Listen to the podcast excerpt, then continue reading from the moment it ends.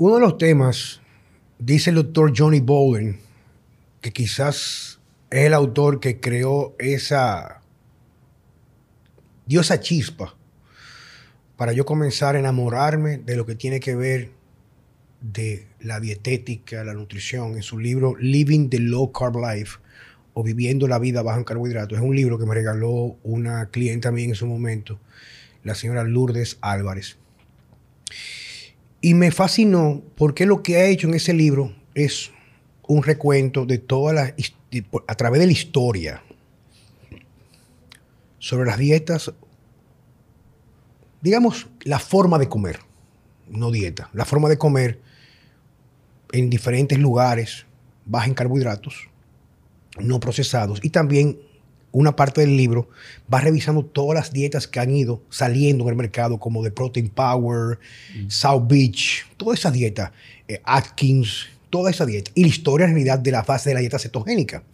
Y él dice en ese libro que no hay nada que cause más movimientos viscerales o como emociones o pasión para hablar y abordar cualquier persona que hablar de comida y nutrición.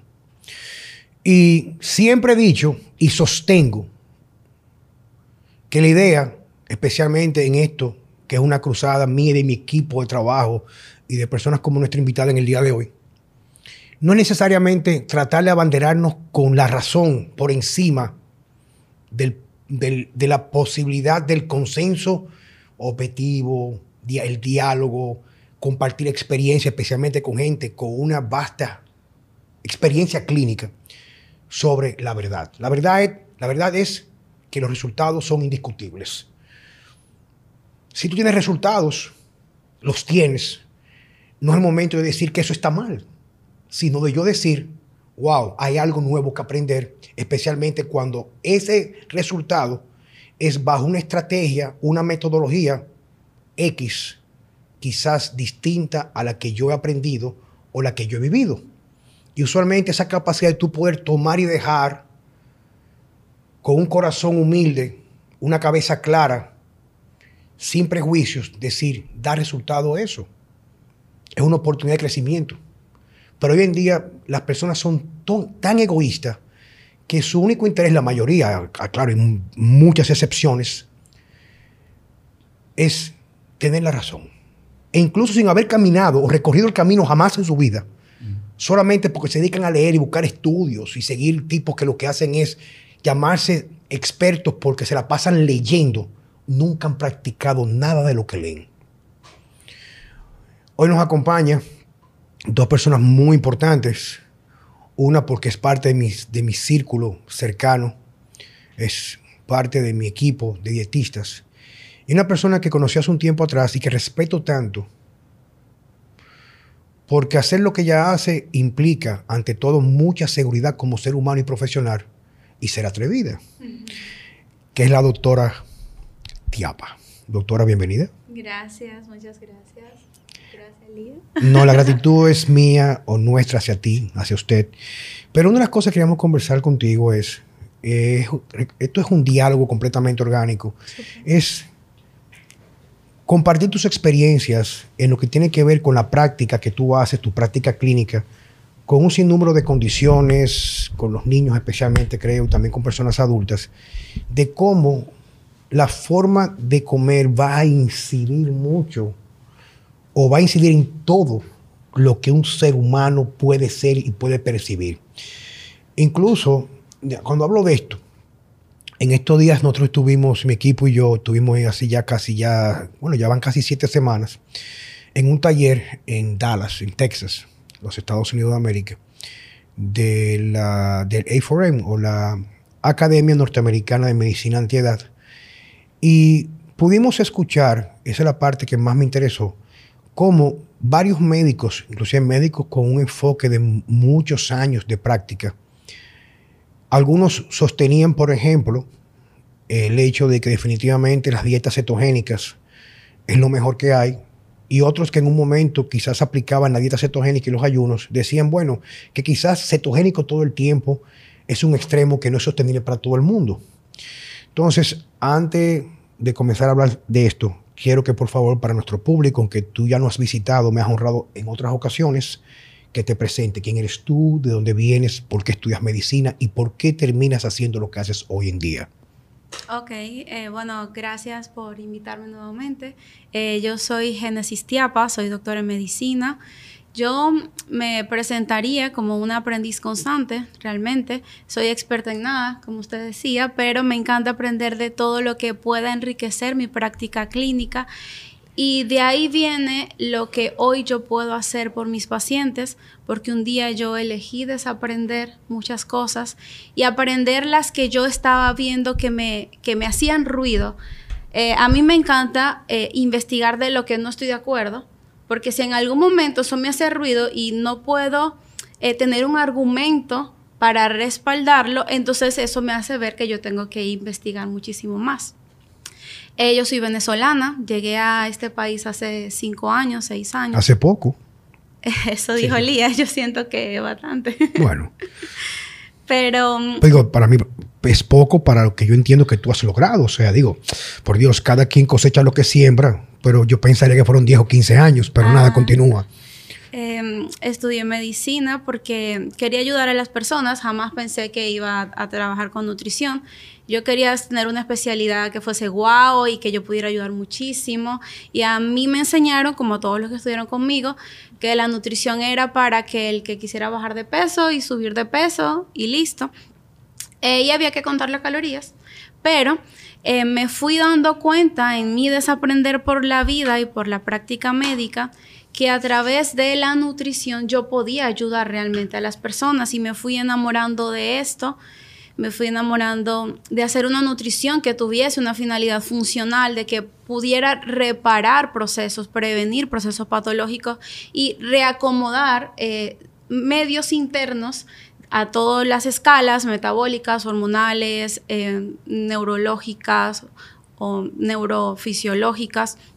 Eh, y de esta forma yo poder ayudar a mis pacientes a que tuviesen un adecuado estado de salud. Tú sabes que una de las cosas que a mí siempre me ha, digamos no que me sorprende, pero sino que vamos a decir que, me que yo siempre he observado, es que existe un grado de vacío no digamos desinformación, porque ni siquiera se informa, aunque sabemos, y yo me atrevo a decir eso, de que, y yo, bueno, déjame concluir porque tengo ahora mismo muchas cosas en la cabeza y más porque me, me tomé un preentreno a base de nutrópicos, nutrópicos, alfa GPC, cafeína, tirosina, etc. O sea, tengo mucha función cerebral o sinapsis completamente así. El asunto es que a mí siempre me ha llamado la atención, digámoslo de una forma sana, el grado de ignorancia que hay incluso en la clase médica, sobre el poder de los alimentos.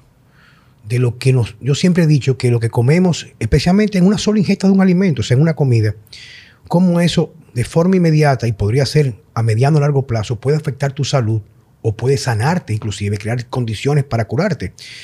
Y me ha sorprendido mucho porque yo sé, tal como tú dijiste, doctora Génesis, de que todos venimos, venimos de un proceso. Pero fíjate algo que me, me, llama mucho la atención es que tú dices, yo quiero o yo estudié medicina para ayudar.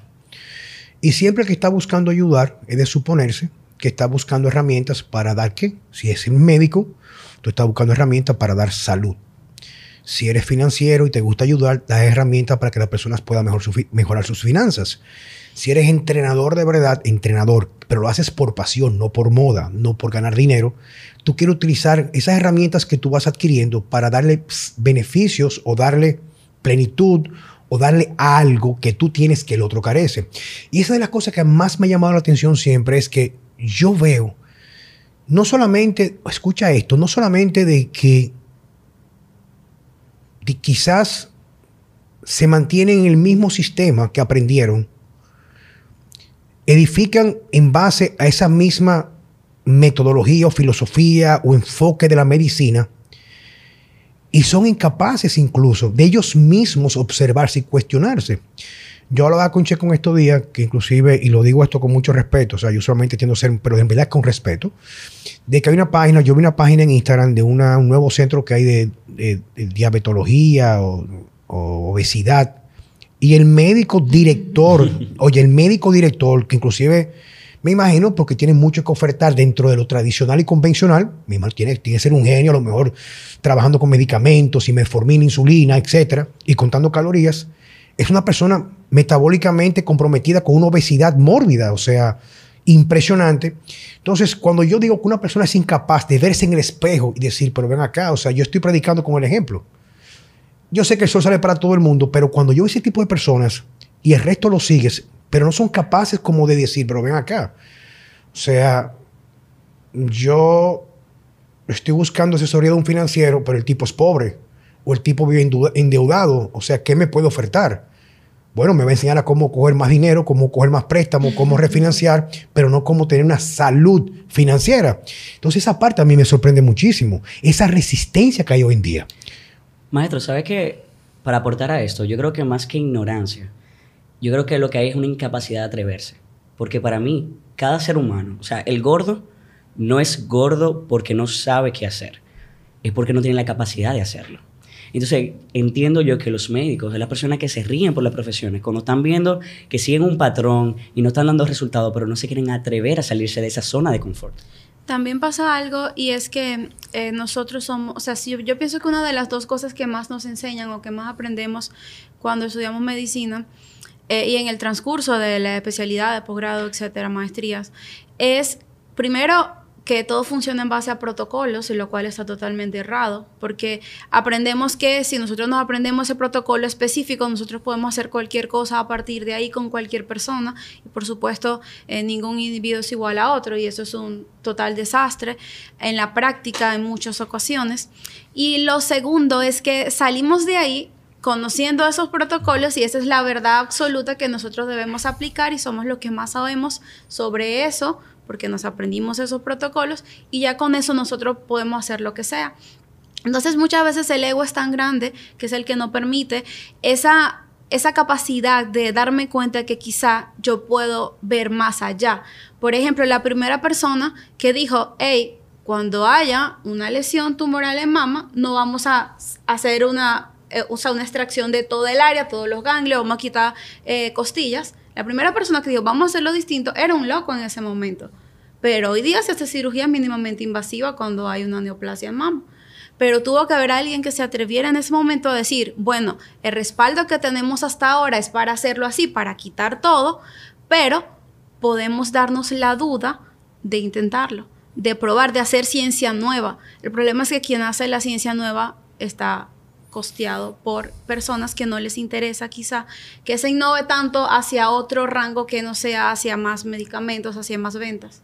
Tú sabes que en esa parte que tú, tocas, la parte del, de quién patrocina, de quién da los fondos, es algo que yo siempre lo he sabido, porque por ejemplo, por muchos años he estado vinculado a la clase médica yo, y de mis amigos, yo tengo, yo creo, bueno, ahora que he hecho videos que se han vuelto virales, creo que tengo unos cuantos no muy, no muy buenos amigos, pero anteriormente yo me he caracterizado porque no tengo enemigos, o sea, yo me llevo bien con todo el mundo, respeto a todo el mundo, pero ese es uno de los precios que uno tiene que pagar usualmente cuando va no de crecer, crecer su comunidad por interacción, sino por exposición. Hay gente que va a estar desacuerdo contigo, lo cual es normal y eso es aceptado. No todos vamos a pensar igual. Pero el asunto es que yo he conocido muy buenos, muy buenos médicos que hemos hecho amistad no por la parte profesional, luego ya sí hacemos referimiento, que yo pude dar, percatarme cuando comencé a atar cabos de que había un sistema y cuando comencé a leer de algunos médicos disidentes, claro está, y, la opinión que daban, era el hecho de que no hay un interés de la cura y que la enfermedad es el negocio número uno. Pero la parte, reitero, como dije al principio, que a mí me sigue chocando y me sigue en realidad muchas veces me crea sentimientos de rebeldía y de ira, es como cuando una persona inocente que no sabe de nada, como te a o sea, tiene, no tiene, tiene la, inocencia o la ignorancia, van de un médico y prácticamente, o sea, y eso cala a todos los niveles, y no importa el nivel de escolaridad, y el médico es incapaz ni siquiera de cuestionar, asumiendo que ese médico decidió estudiar medicina, ¿para qué? Para hacer curar personas cómo las personas se van deteriorando, pero se ha creado un sistema tan, para mí, asqueroso, donde ya se perdió esa parte de tú buscar la satisfacción a través de tu sentirte que tienes las herramientas para curar. Sino que ahora lo que me importa es la comisión de la farmacéutica, la comisión que me van a pagar un congreso para Dubai, ese tipo de cosas, pero siento como que se ha perdido el equilibrio. Y ahí viene la parte que queremos, quiero que abordemos nosotros. La parte de la alimentación, las estrategias o la cómo comer de forma profiláctica y cómo comer de forma terapéutica. En pocas palabras, cómo comer para tratar enfermedades y cómo comer estando sanos para evitar la incidencia de enfermedades metabólicas, enfermedades crónicas. Cuéntame cómo fue tu experiencia de lo convencional a la transición de lo que tú haces en la actualidad. Ok, bueno, cuando, cuando llegué acá, como le comentaba a Lía, eh, yo tenía una... Casi siempre los mejores podcasts se hacen sin, estar grabados. Eh, cuando llegué acá, eh, yo hacía una nutrición totalmente convencional, una medicina súper convencional. Y mi primer empleo acá en República Dominicana fue siendo asistente de un médico naturista. Y no tenía otra opción, era el único lugar donde conseguí trabajo. Y al principio yo pensaba que él estaba loco y luego fui viendo y aprendiendo cómo con cosas con las que yo jamás había pensado o como, o sea, con abordajes de nutrición, de, de, suplementos, de infusiones endovenosas, etcétera, las o los pacientes que iban donde él podían mejorar significativamente su estado de salud y era algo totalmente contrario a lo que yo había aprendido hasta el momento. Yo dije, ok, algo yo no estoy sabiendo. Y eso fue parte de lo que hizo mi inicio de transformación en lo que yo comencé a aplicar. Y ahí, por supuesto, eh, yo siempre he sido muy políticamente correcta. Entonces yo dije, ok, ¿qué voy a hacer? Voy a estudiar más. comencé a hacer muchísimos estudios en nutrición metabólica, pero no, o sea, fuera eh, estudié en universidades eh, extranjeras, estudié en universidad incluso en inglés. Yo no hablo mucho inglés, pero yo ponía los videos muy lentos, me tardaba un poquito más, pero aún así eh, pude aprender muchísimo de nutrición metabólica, de, inmunonutrición, hice muchísimas certificaciones, también en neurociencias, en nutrición dirigida hacia la parte neurológica, también sea desde el punto preventivo y también desde el punto terapéutico, y fui tornando mi práctica médica y de nutrición hacia hacia eso. Y realmente eh, yo pudiera decirle que no hay un proceso patológico.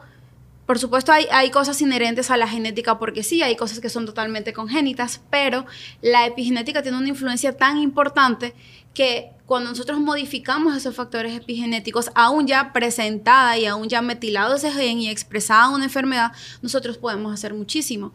Y en ese transcurso de mi práctica, eh, he, he tenido muchos colegas con los que no han estado de acuerdo con lo que yo hago.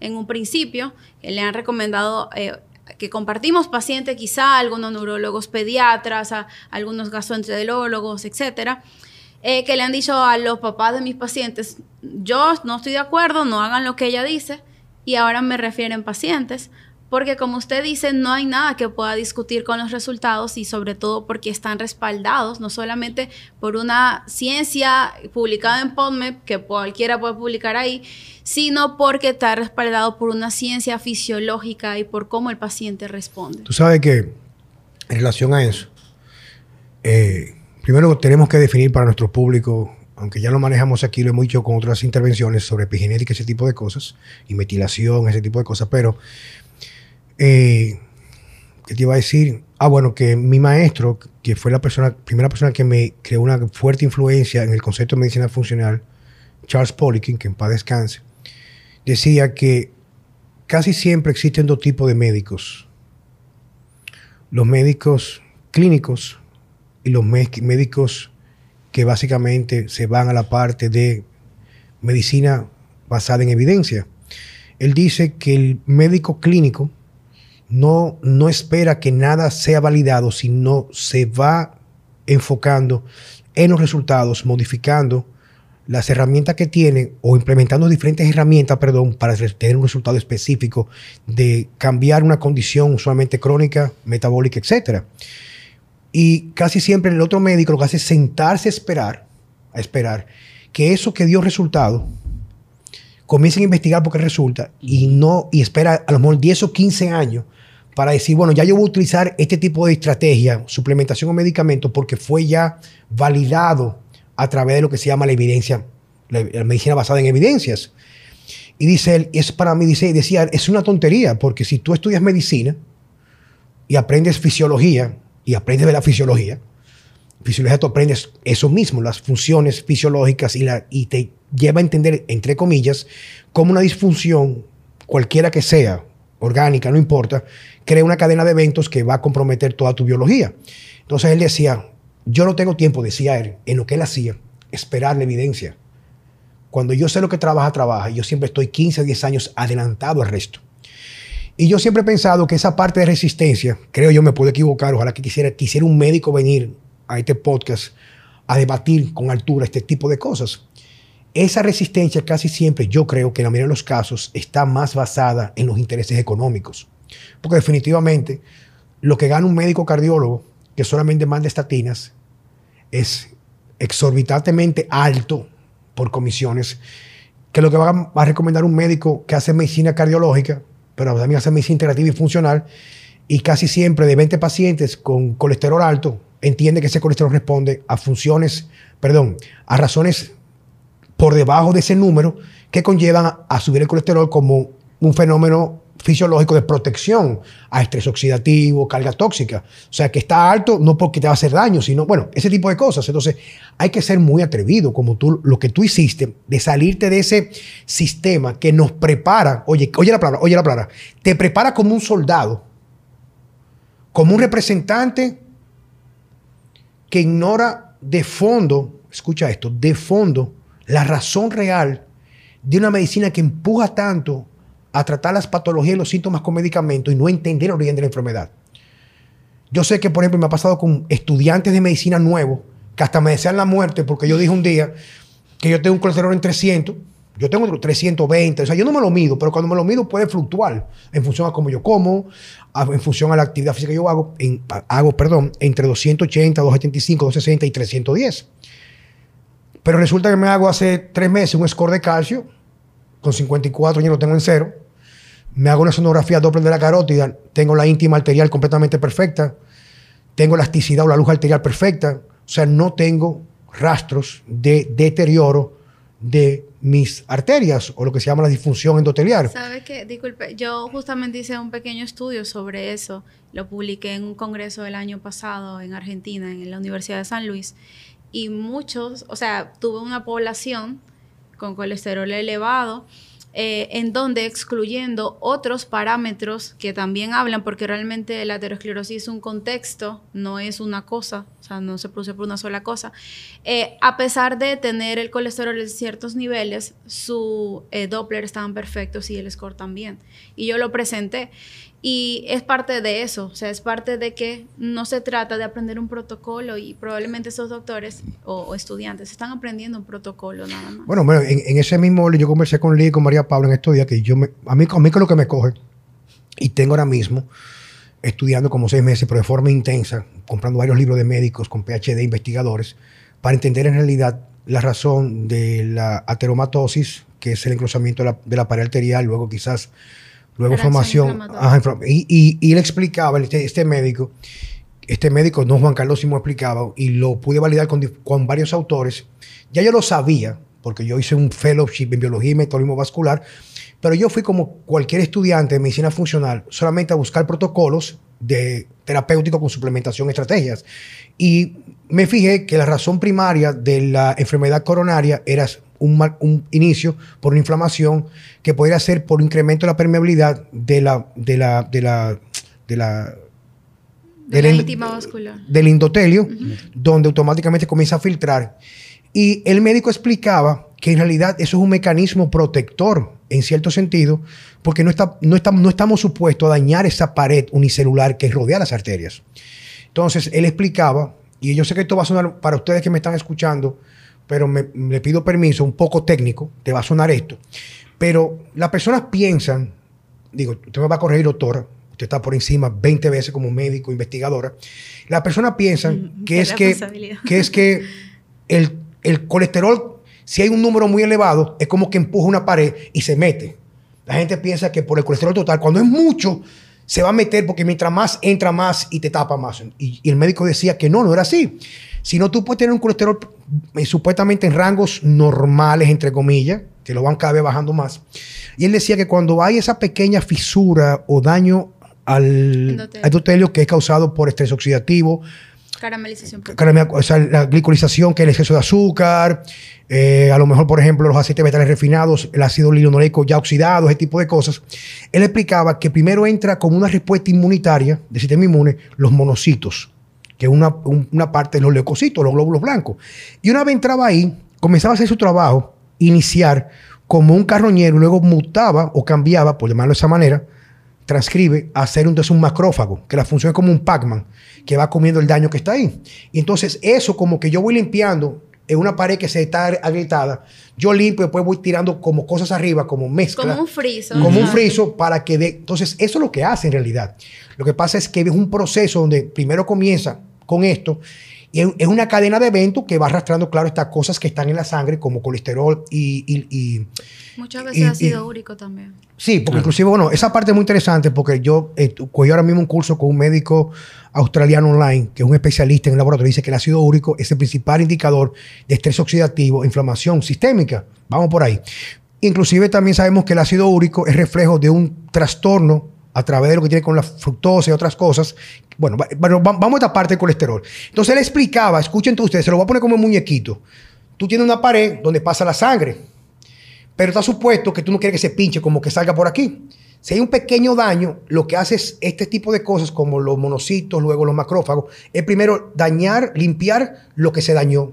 Y comienza a entrar ciertas cosas ahí, como eh, LDL del más pequeñito y otras eh, lipoproteínas para como, como para empañetar, como decimos los dominicanos Pero para frizarlo, como para una frizar- grieta en una la pared, grieta. tal cual. Entonces él explicaba que inclusive uno de los problemas, y esta es la parte que vamos a comenzar a abordar ahora, que uno de los grandes errores de la medicina convencional en la nutrición es que casi siempre donde está el fallo es que lo que dicen que tú no debes de comer tiene las cosas que ayudan a reparar o evitar eso, como el caso de la vitamina K en las grasas de origen animal, especialmente los lácteos, podría ser de animales alimentados con pasto, que es la vitamina K2.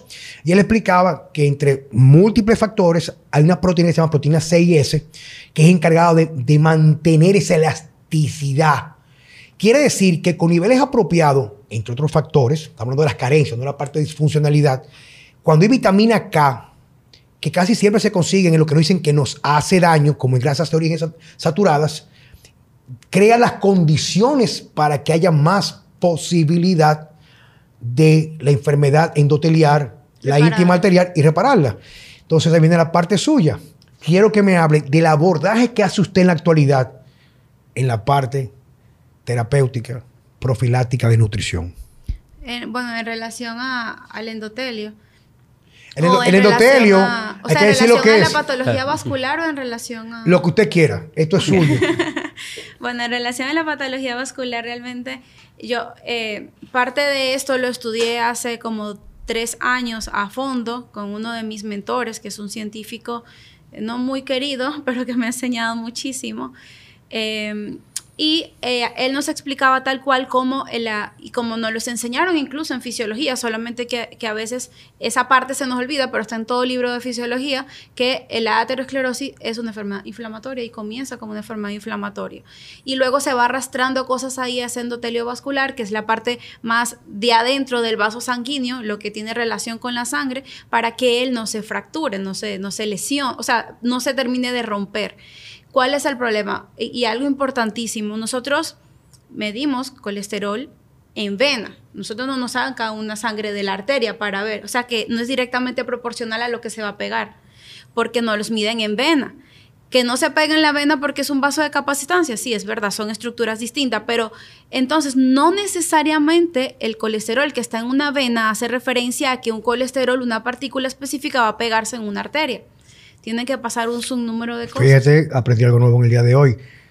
Sabía lo de la arteria, pero no lo había relacionado. Continúa. Te- ya, ya, ya, ya te apago este, este podcast con la doctora Tiapa. Cuéntame, entonces sigue. Entonces decía, Entonces, eh, tiene que pasar un sinnúmero de cosas para que ese colesterol deba pegarse ahí. Y en mi proceso de, de- de investigación al respecto, hay un estudio muy bueno y muy grande con muchísimas personas, eh, randomizado, aleatorizado, donde mostró personas que hacían placas y hacían infartos con colesterol bajito. O sea que no necesariamente es directamente proporcional a la cantidad de colesterol que está pasando por la vena, que es la que nosotros medimos. ¿Qué sucede? Que sí hubo un momento en donde se demostró que las personas que por genética tenían lo que se conoce como hipercolesterolemia familiar tenían más probabilidad de hacer una placa, pero es que estábamos describiendo una cosa de ese trastorno genético o de esa herencia, no estábamos describiendo lo demás, no sabemos si dentro de esa eh, de eso que se heredó, de ese gen homocigoto, también se heredaba tendencia a inflamación vascular. O sea, estamos, no podemos crear un, un protocolo en base a una descripción o a un parámetro de algo que es a, multifactorial. a un parámetro que no es independiente, Exacto. sino que depende de otros factores. Exactamente. Entonces, para que haya ese, ¿cómo lo manejo yo desde el punto de vista funcional? En un principio necesitamos bajar la inflamación, que es la causa. ¿Por qué? Porque si eso es lo que me está generando que ese colesterol, esa partícula de LDL específica, quiera pegarse ahí o necesite pegarse ahí para ayudarnos, entonces, aunque esté bajo, se va a seguir pegando, porque es una necesidad. Claro. Es que está causando el daño.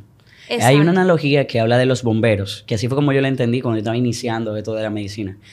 Y era que culparon al colesterol porque era aquel bombero que llegaba donde estaba el fuego.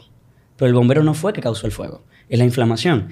El bombero va a tapar ese fuego, esa inflamación en las arterias, ese colesterol que está ahí. Y que la doctora me corrija, pero entiendo que el colesterol también que se mide en sangre te habla de la cantidad del colesterol, no de la cualidad del mismo. En sangre y en República Dominicana no tenemos la capacidad de medir qué tan grandes o qué tan oxidadas son las partículas de colesterol. Que usualmente las partículas de colesterol oxidadas son las que están relacionadas con todos los artecloromas y con todas las incidencias vasculares. Bueno, tú sabes que yo, yo aprendí esto, eh, o sea, te- ya sabiéndolo, pero me- aprendí o pude darme cuenta, o sea, de forma inicial, que sí se podía medir hace como 6 o 7 años con el doctor Víctor Jody Matos, que nos ha acompañado en varios podcasts y ojalá que pueda venir pronto de nuevo, donde él hablaba, incluso él es igual que yo, él tiene un, él tiene un colesterol est- extremadamente elevado, pero él hace una dieta alta en grasas saturadas, mucha carne, vegetales, pero no come, hace más comida al día, a veces una. Bueno, eh, no son temas de ahora. Y él dice que no es de preocupación porque básicamente lo que hay que medir es la inflamación. Y entonces sí él me, él me estuvo diciendo de su perspectiva, lo que él hace, que por eso manda a hacer en realidad un, un panel lipídico para determinar en realidad, y esa es la parte que usted es muy buena, por lo que yo sé por lo que hace, y que haberme lo dicho, él- él- él- yo comencé a investigar de que esas pequeñas particulitas que son las que son más aterogénicas o que tienden más a hacer ese papel, asumiendo que está inflamada la arteria y esté ese daño, son las que son derivadas usualmente de un metabolismo de la glucosa. Le estuve Exacto. explicando, ¿verdad que sí? Sí. Entonces, por eso es que yo quiero que las personas vayan entendiendo que pueda salir, salir muy técnico. Me gusta siempre sal- saltar como con encabezados que la gente pueda de ahí discernir. Es, en primer lugar, que la enfermedad de las arterias, la enfermedad cardiovascular, no tiene que ver de forma aislada del número total del colesterol o el colesterol total que yo he leído a un autor también, que es un médico ruso, que tiene un libro que se llama The Great Cholesterol Cons, o la, gran contracción del colesterol, que él dice, por ejemplo, que los estudios son concluyentes, que el 50% o un poquito más de las personas que desarrollan enfermedad coronaria nunca han sufrido de colesterol alto, que fue lo que usted dijo. Dice también, por ejemplo, que ahí explica, eso lo aprendí yo en el Fellowship de, Biología y Metabolismo Vascular, de que el colesterol está elevado por cuatro razones donde tres de ellas tienen un mecanismo protector. Es estrés oxidativo, carga tóxica y condición autoinmune. O sea que es una respuesta protectora. Sin embargo, yo he encontrado también en mi práctica clínica causas que elevan el colesterol por momentos que cuando se corrigen, el de una vez vuelve a un valor quizá inferior que no necesariamente neces- implica que haya un riesgo vascular, como Hiper- por ejemplo hipotiroidismo, y hipercortisolinemia. hipercortisolemia, eh, bien sea eh, porque haya mucho cortisol o porque la persona haga un ayuno. Cuando hacemos ayuno no comemos nada, por, por ejemplo 36 horas el cortisol sube, aunque no estemos comiéndolo, o sea que no necesariamente que yo coma menos colesterol va a ayudarme a que baje el colesterol. Porque si yo no estoy comiendo nada y él sube, entonces eh, son estímulos bioquímicos, metabólicos y hormonales que no necesariamente se han descrito a que haya más probabilidad de patología cardiovascular. Eh, los trastornos del sueño aumentan el colesterol el día siguiente, y el, igual que la glucosa en sangre. Esa parte quería decir, eh, cuando te interrumpí con el perdón, que te dije, bueno, tú dijiste problema de las tiroides. Yo siempre he sabido que el hipotiroidismo, especialmente el síndrome de baja T3, hace que no metabolicemos bien el colesterol y tiende a acumularse en mayor cantidad. Y también aprendí que uno de los factores que incide casi siempre en una autorregulación de la tiroides es el estrés crónico, como tú lo estás diciendo. Pero Charles, que era muy amante de las fuerzas militares, mi mentor, era como un fanático de eso. Y inclusive él, muchas de las conclusiones que sacó de alimentación y entrenamiento era estudios que se hacían con militares post eh, trauma post, eh, síndrome post-traumático posguerra. Y él decía que muchas de estas personas cuando estaban durante procesos crónicos de estrés, como seis meses en batalla, el colesterol se disparaba a 400 y pico.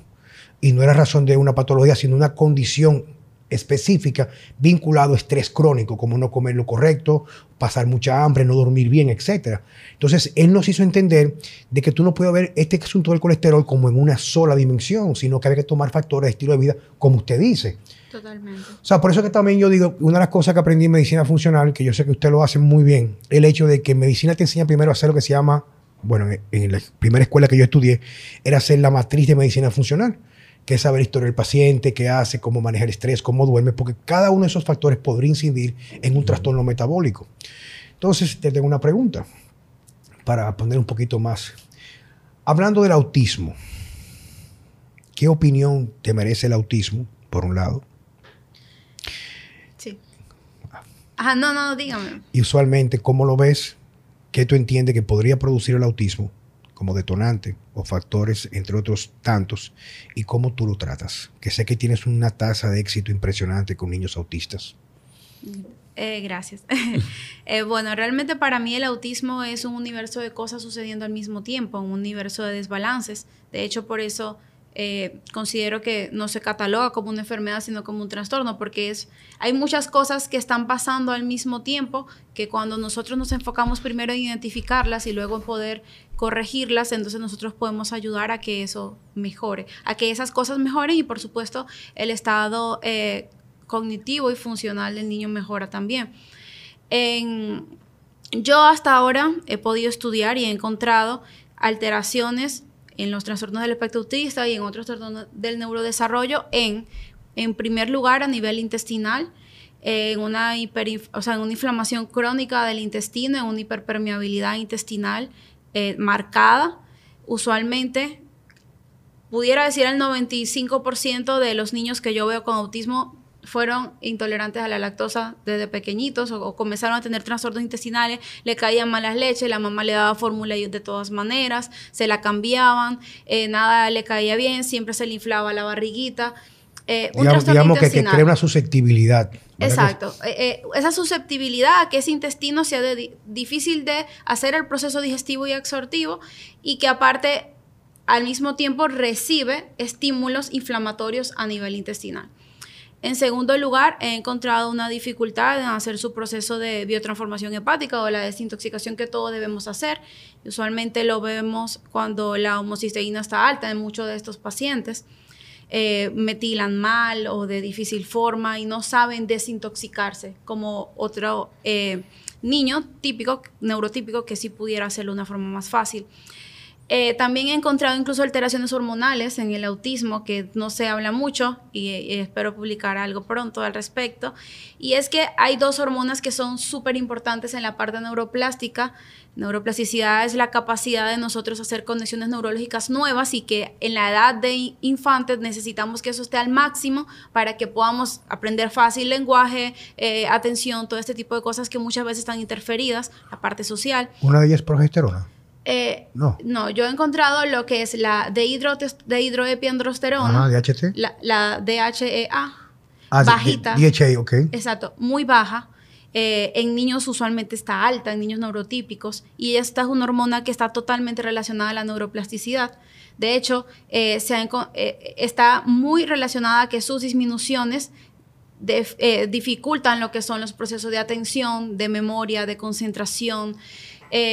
Y de hecho, hay algunos casos descritos en los que se ha podido suplementar a una dosis muy controlada. Eso no es algo que puede usarse a la ligera porque es una hormona y poner una hormona eh, que tiende a crear caracteres sexuales en una forma incorrecta en un niño es delicado, pero en una dosis óptima eh, el niño despierta muchísimo, porque no vamos a, ponerla alta, vamos a llevarla a un valor que debió tener ese niño para esa edad. Y no podemos decir, doctor, una observación aquí, con la intención de buscar un consenso, escuchar su opinión, que todo lo que usted describe sea prácticamente la manifestación clínica de algo que va más allá, que causa una inflamación por sustancias tóxicas foráneas en el sistema nervioso central, el cual afecta el intestino. Te digo porque, o sea, contigo he aprendido mucho en el día de hoy. Pero cuando comienzas a hablar y yo he sido siempre un fanático de la medicina funcional. Cuando me hablas, por ejemplo, de, DHER sulfate o sulfate reducida. Cortisol alto también. Me hablas de, vamos por partes, para, ver cómo lo veo yo. Sé que lo, quiero hacer, creo, porque más que un diálogo también es para ustedes, es la DHEA, en ciertos casos, cuando hay inflamación sistémica, que es una forma de estrés, pues comienzas a robar de esta para compensar y producir más cortisol. Pero el exceso de cortisol usualmente antagoniza con la progesterona que responde a esta matriz. Y cuando la progesterona está muy baja, usualmente se reduce la producción de GABA, y que es un neurotransmisor que equilibra los dos hemisferios y es como más o menos en un carro que tú vas acelerando como que lo que pone los frenos. Y yo estuve leyendo de un autor, un científico, que es padre de un niño autista, donde él decía que una de las condiciones que pasaba era que el niño autista, como el, neurotransmisor que mantiene el equilibrio entre el GABA, es el glutamato. Entonces, mientras menos GABA, más glutamato, que es excitatorio. Entonces, el que está muy excitado es el típico niño que no puede poner atención y que incluso muchas veces manifiesta lo que son las manifestaciones clínicas del autismo. Pero fíjate como todo lo que tú me comentas, ya en nuestra práctica lo hemos utilizado, pues nosotros no hacemos consulta médica, no asesoría nutricional con los niños autistas. Yo utilizo, y te voy a decir por qué, unos supositorios de quelantes, EDTA en supositorio, para remover lo que yo entiendo que fue el detonante para el autismo, que es exceso de aluminio y metales pesados. Pero el niño no nació con el aluminio ni con los metales pesados sino que algo se lo puso ahí. Continúo. Entonces yo tiendo a remover los metales pesados con ese supositorio que se pone en la noche. Incluso el día siguiente los padres me llaman que comienza a cambiar la forma de las heces fecales, las heces. Sale más abundante, más pastoso con diferente color. Hablaste de biotransformación comprometida. Yo tiendo a usar un protocolo donde un mes hago primero eliminación de las toxinas y luego le pongo un supositorio glutatión reducido lo cual mejora la biotransformación. Entonces, bueno, y aparte ese, suplemento trae, trae, factores de metilación como vitamina B6, B9, B12. Entonces, yo siempre mantengo, y esto lo hago a, partir de observación, algunos libros que he leído, libros que te ponen a ti como a pensar, y te voy a decir una experiencia muy personal, donde yo siempre digo que el detonante, por encima de lo que tú manifiestas, sensibilidad a los lácteos, la lactosa, otros factores, a lo mejor exceso de antibióticos, que comprometen ese equilibrio del intestino, que es una parte importante del sistema nervioso central, o sea, lo que se llama el brain-gut connection o la conexión del cerebro intestino. Yo he leído y lo he visto en personas cercanas a de que ese niño, por encima de todas esas condiciones que tú hablas de vulnerabilidad, de intestino, y el intestino cuando se inflama compromete el hígado, es una cadena, viene el efecto de un sinnúmero de aplicación de, inoculaciones donde ya se va descubriendo que casi la mayor cantidad de estas para los niños tienen aluminio que claro, van a justificar que no es dañino, pero es un metal pesado, y tiene timerosal, que es un conservante a base de mercurio. Y yo tengo una gran cantidad de personas, y me pasó en mis, no que me lo contaron, tengo un par de clientes nuestros, médicos incluso, que dicen, pero mi hijo no tenía nada de esto a los años nueve meses, pero con tal aplicación de tal junto con la influenza, entró una fiebre profunda, se decayó el niño, tres o cuatro días con fiebres en cama, dormía mucho y luego cuando despierta tiene esa manifestación clínica del autismo O dejó de hablar. o dejó de hablar. Me pasó en mi seno familiar. Mi hermano Miguel Ángel, que es mi, mi amado hermano más pequeño, sus hijos, con mi excuñada Clarian, pues están divorciados, tiene tres niños. El pequeño varoncito, Enzo, Verita la del medio y Jan, el grandecito. Tenían toda su. Ella se fue en el 18 para Estados Unidos a vivir. Para ponerla en el colegio hay que repetirle todas las mismas que le pusieron aquí. Se la pusieron en un proceso acelerado de cuatro meses. Los dos niños son con un autismo profundo, especialmente el chiquito. Claro, mientras más pequeño, aún no ha desarrollado tanto su sistema nervioso central, quedan más vulnerables a cualquier ofensa externa a través de esa inyección. Entonces, esa es la parte que yo quiero lograr hacer una investigación y la voy a hacer porque sigo recibiendo personas que me dicen mi hijo no era autista. Por, Ay. ajá, por- por mi parte, puedo ayudarlo Sí, no, ajá, no, no. por curiosidad. Pero eh, realmente, se, o sea, según la ley de causalidad de Linus Pauling, para nosotros decir que eso, esa, o sea, que esa fuese la causa, por poner un ejemplo, Detonante. todo, ajá, pero entonces todo el que la recibiera pudiera No, expresar. porque hay una susceptibilidad Exacto, muy específica. tiene que haber una combinación de factores. Es, eh, yo, o sea, mi, mi criterio es que debe haber una combinación de factores en donde el exceso de carga tóxica que eso muchas veces puede generar hace que detone la condición. Pero viene mi pregunta.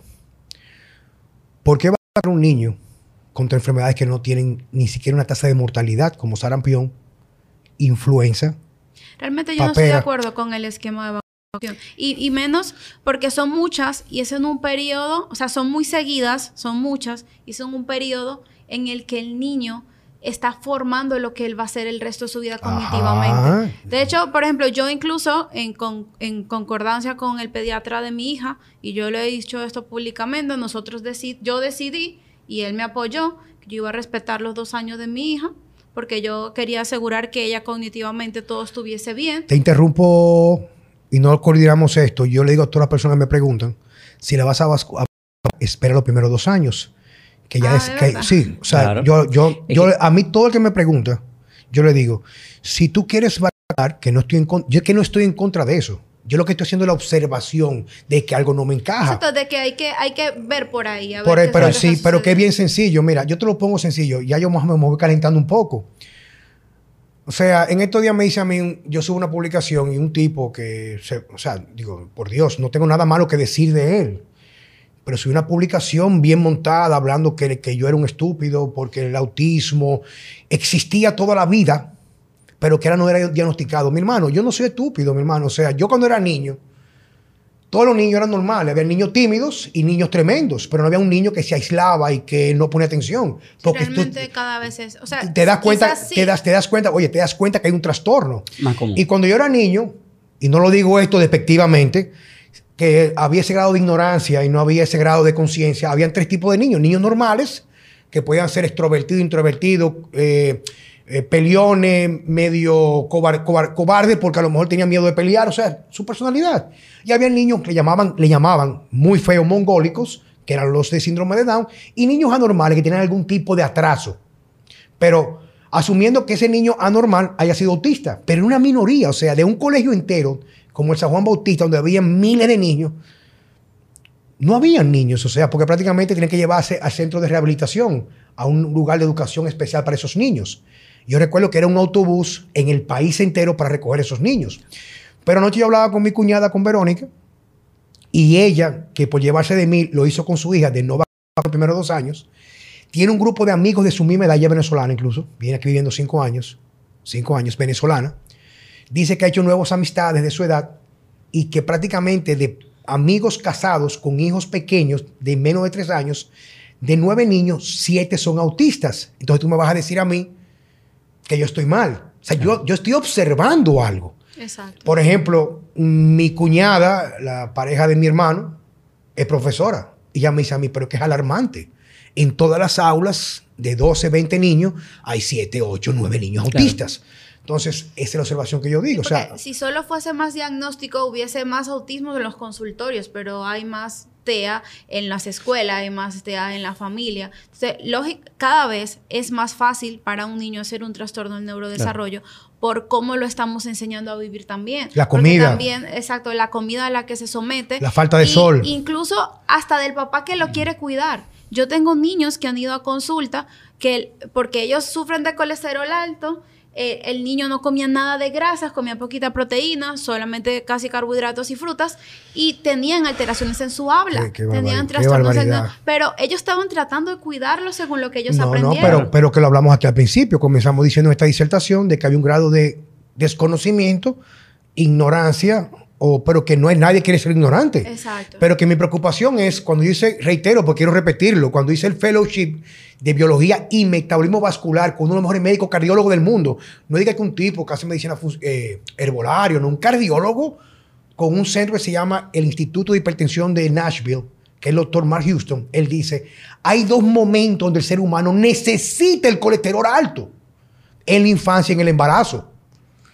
Y ahora me escriben una cantidad de mamás que fueron al pediatra que porque tiene un colesterol en 212 hay que bajar el colesterol. Pero ¿cómo coñazo si el colesterol es materia prima para su sistema nervioso, su retina? O sea, tiene una función muy importante el colesterol. No, Y que también probablemente el niño no duerme, porque ahora mismo los niños se duermen a las 12 de la noche, a la 1 de la madrugada. Y eso incrementa el Eh, colesterol.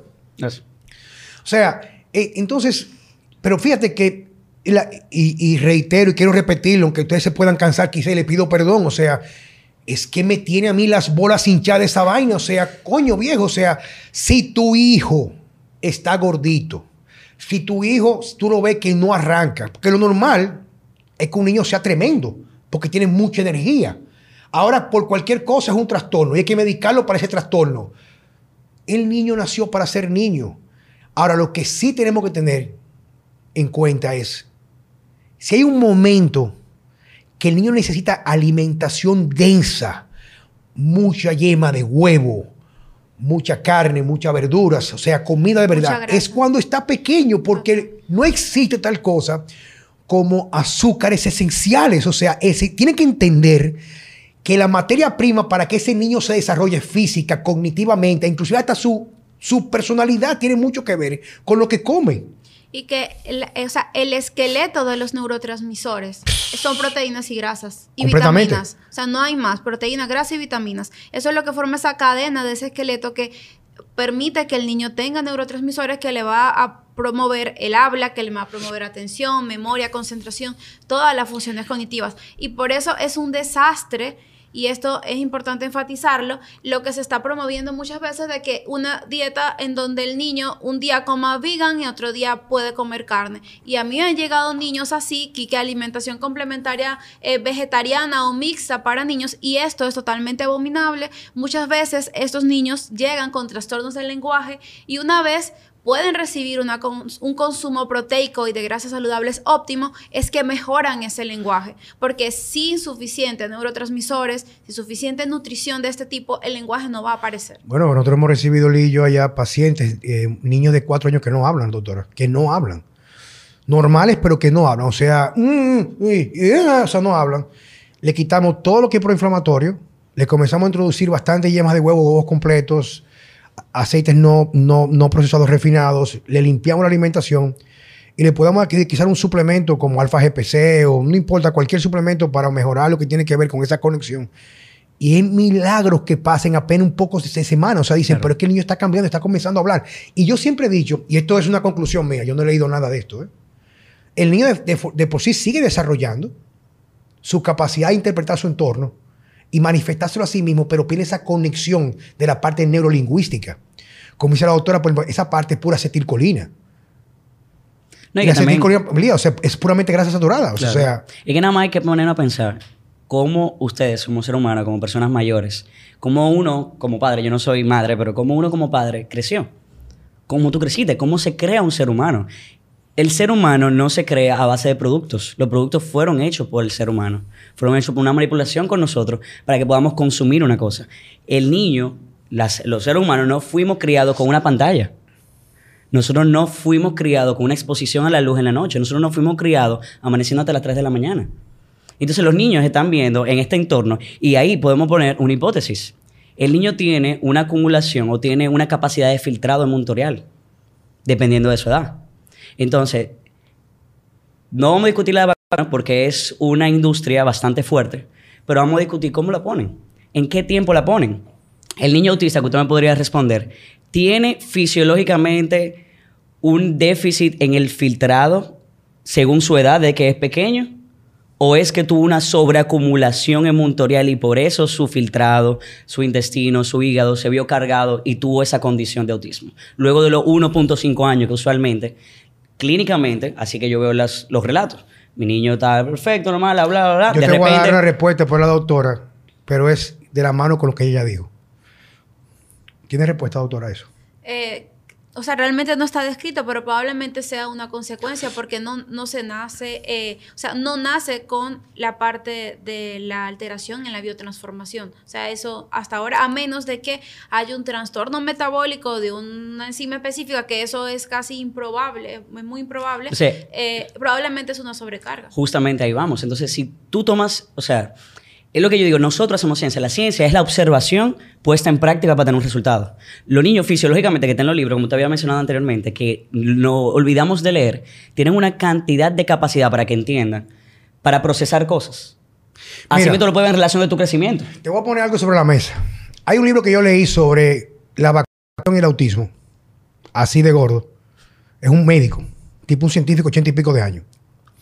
Donde él dice que la tasa que hay ahora mismo en personas de 35 años para abajo de cáncer va de la mano con la vacunación excesiva en los niños porque es inmunosupresora. No permite lo que se llama la inmunidad adaptativa. O sea, ¿para qué vacunar contra una influenza cuando inclusive exponerse a diferentes cepas de virus el niño con su seguimiento, permitiendo que su fiebre evolucione, luego en caso hipotético de descontrol, en si no lo sabe cuidar con los antibióticos, pero esperando que haya un proceso de recepción del estímulo, el estrés del virus, tú vas creando una inmunidad mucho más fortalecida. El exceso, hablando del médico, que el exceso de vacunación deja más susceptible a un ser humano en el, futuro por disfuncionalidad de su inmunidad a enfermedades como cáncer. Dice ese médico, no yo. No estoy diciendo que sea así, pero yo te lo dejo para que tú observes.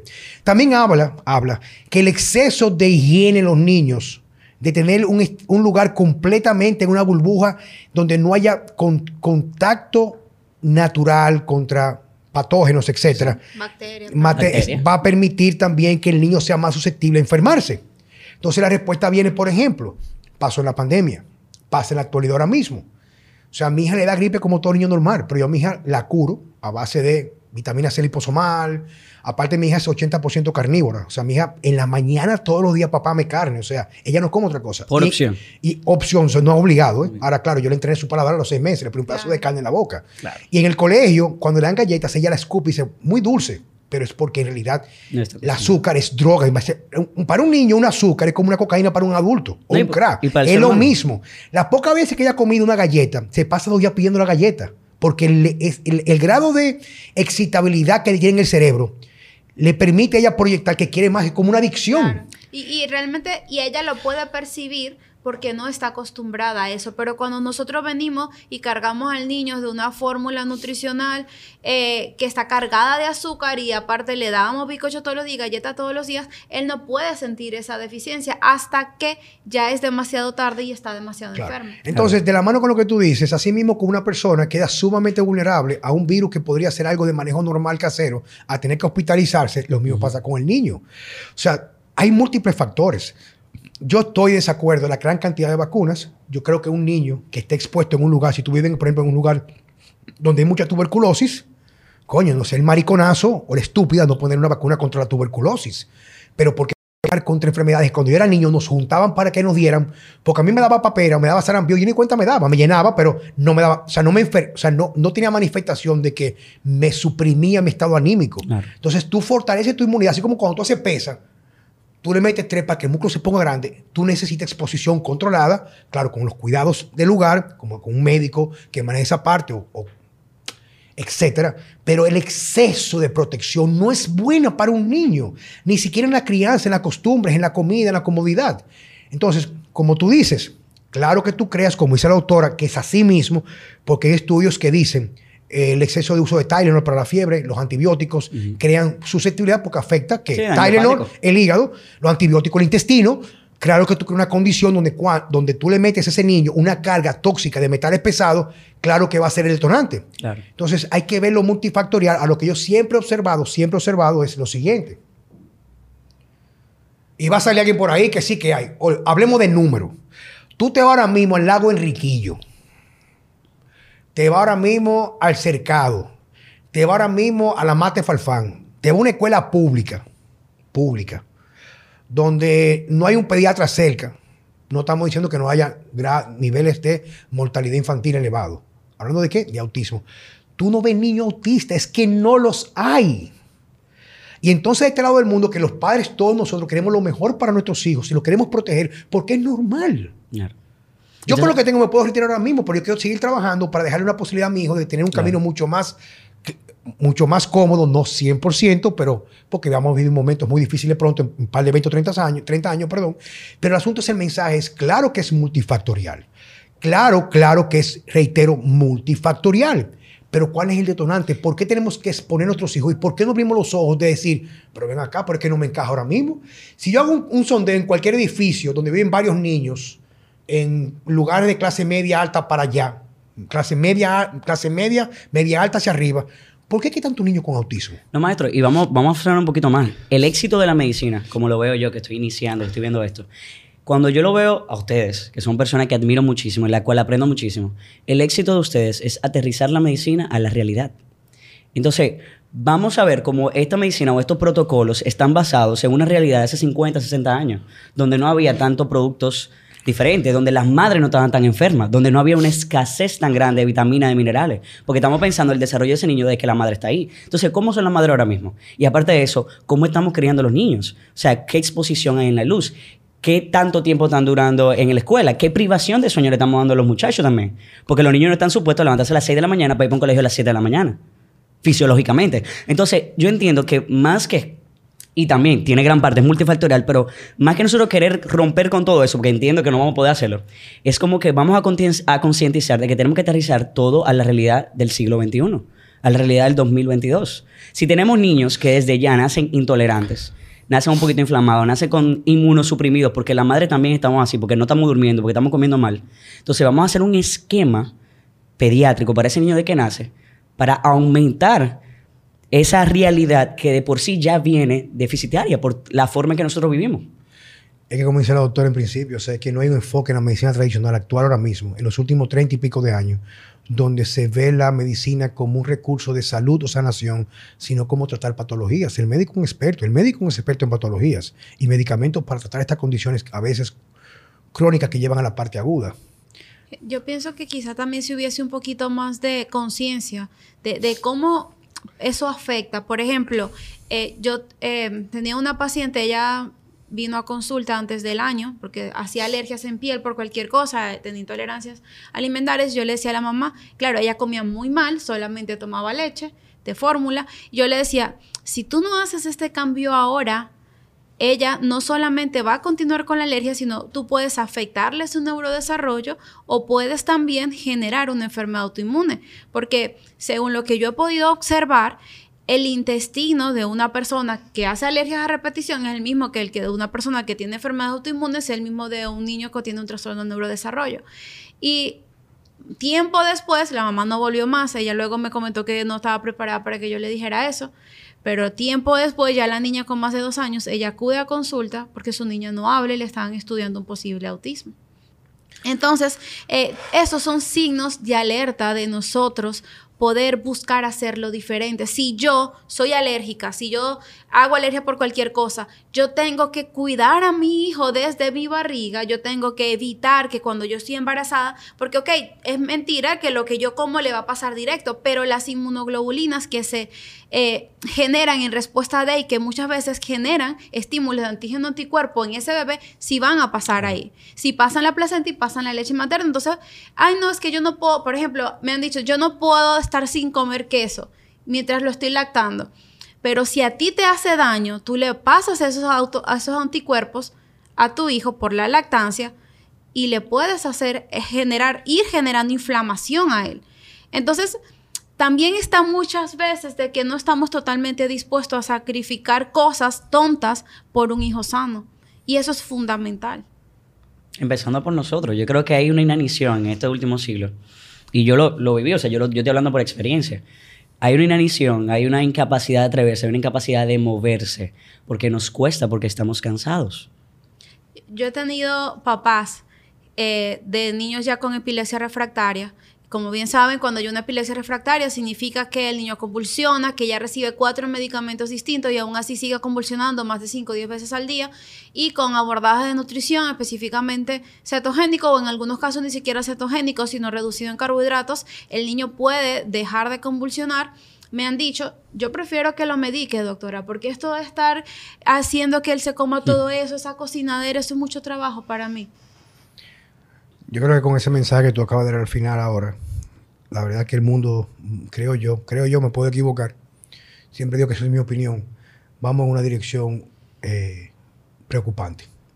Yo siempre he dicho, en mi opinión, digo, porque lo aprendí de mi casa, que si no se tiene un hijo sobre la base del amor incondicional, para el día que partamos, dejar un relevo generacional que sea mejor que nosotros o más digno para habitar en este mundo tan caótico, a veces es mejor no tener hijos. Porque al fin y al cabo, a mí particularmente, no sé el resto, me imagino que quizás un padre como ese no le va a doler mañana a su hijo. Cuando llegue a los 17, 18 años lo, mandará para el mundo y quizás si le llama o no le llama le dará lo mismo. Pero en mi casa todavía a la altura del juego del día de hoy, yo con la edad que yo tengo, voy a la casa de mis padres y sigo siendo el niño de siempre. Me acuesto en la cama con mis padres, se preocupan por mí. Cuando subo una publicación que mueve muchos sentimientos, mi madre me llama preocupada por mi seguridad. Digo, no te preocupes, mami, yo aún no he topado los intereses de la clase más corrupta que la clase política, especialmente, pero eh, tengo que ser lo que yo soy. Y yo siempre he dicho eso, o sea, si tú eres capaz de hacer lo que tú haces, o que debes de hacer, pues entonces no lo hagas. Yo, por ejemplo, para mí, cuando me nació mi última hija, Numabela, que ya va para los tres años ahora en febrero, mi hija, incluso en el colegio, con niños de su misma edad exactamente, la misma edad, ella parece un año mucho más avanzada. La piel es distinto, los profesores dicen que tiene los ojos claros, los demás niños tienen ya los ojos amarillos, la parte, la parte del... de la, Y dicen que la piel de ella es muy preciosa, que el cabello eh, no, no, tiene como esa escamosidad, sino mucho brillo. Ella lleva todos los días de merienda o aceitunas, lleva huevo hervido, le encanta el jamón, yo le pico una hamburguesa en trozos y se la come toda. O sea, y la gente dirá que comer es muy caro. Digo, no, no es un asunto de prioridades, porque por ejemplo, yo tengo unos tenis de 25, 30 dólares y yo me puedo comprar unos tenis de 250. Pero no es que, digo, aparte es que me da lo mismo la ropa. Yo nací para andar en cuero en una sabana, dice una, amiga mía. Pero yo creo que la prioridad de un ser humano debe ser primero la alimentación y luego posterior la educación o la formación. Porque un cuerpo con hambre, como dice usted, con deficiencia de neurotransmisores, no está, es un terreno no fértil para el crecimiento intelectual. Mal comido no piensa. Mal comido no piensa. Es mejor no comer que mal comer. Sí. Se piensa más. Sí, incluso quiero despedir esto con una frase del doctor Tomás Levy, doctora, que dice, inclusive voy a ver si te envío esa charla de él que la hizo, creo que fue en Bangkok, Bangkok, perdón, en, en un congreso en el 2017. Y es uno de los principales autores sobre la vitamina C y su efecto terapéutico. Y, hay un, y él dice esta frase. La peor comida, peor comida, bien digerida es mejor que la mejor comida mal digerida. Todo comienza en el intestino, en el estómago, como dice usted bien claro al principio de este podcast. A lo que me refiero es que si podemos combinar hábitos que nos permiten ser más humanos desde el punto de vista de saber cómo nuestro cuerpo funciona, qué necesita para estar optimizado y no enfermarnos, comenzamos a entender que no es importante la cantidad de veces que comemos, sino la calidad que comemos y que debemos de recuperar la capacidad de comer con hambre. Hay diferentes enfoques. yo esa es la parte mía, sea como sea de comer despacio, tratar de comer para alimentarnos y si podemos darnos permiso de vez en cuando para el placer, pero que el placer sea la, la- la excepción, no la norma. Aunque cuando tú aprendes a comer de forma natural, tú sientes placer en las comidas naturales, porque nosotros podemos educar nuestro paladar. Huevo y reitero de que lo que hablamos aquí no es ni siquiera tratando de tener la razón, sino buscar la verdad. Le damos las gracias a la doctora Tiapa. Yo necesito que nos acompañe. Fanny te va a llamar para entonces hablar solamente de dieta cetogénica. Solamente. Vamos a coordinar para la semana que viene, en función a tu disponibilidad, la próxima semana o la primera de enero. Muchas gracias por estar con nosotros. Me Gracias. honras muchísimo. Y sé que tú estás en, en el edificio profesional de Corazones Unidos. Ahí te pueden conseguir. ¿Cuál es el teléfono de tu consulta?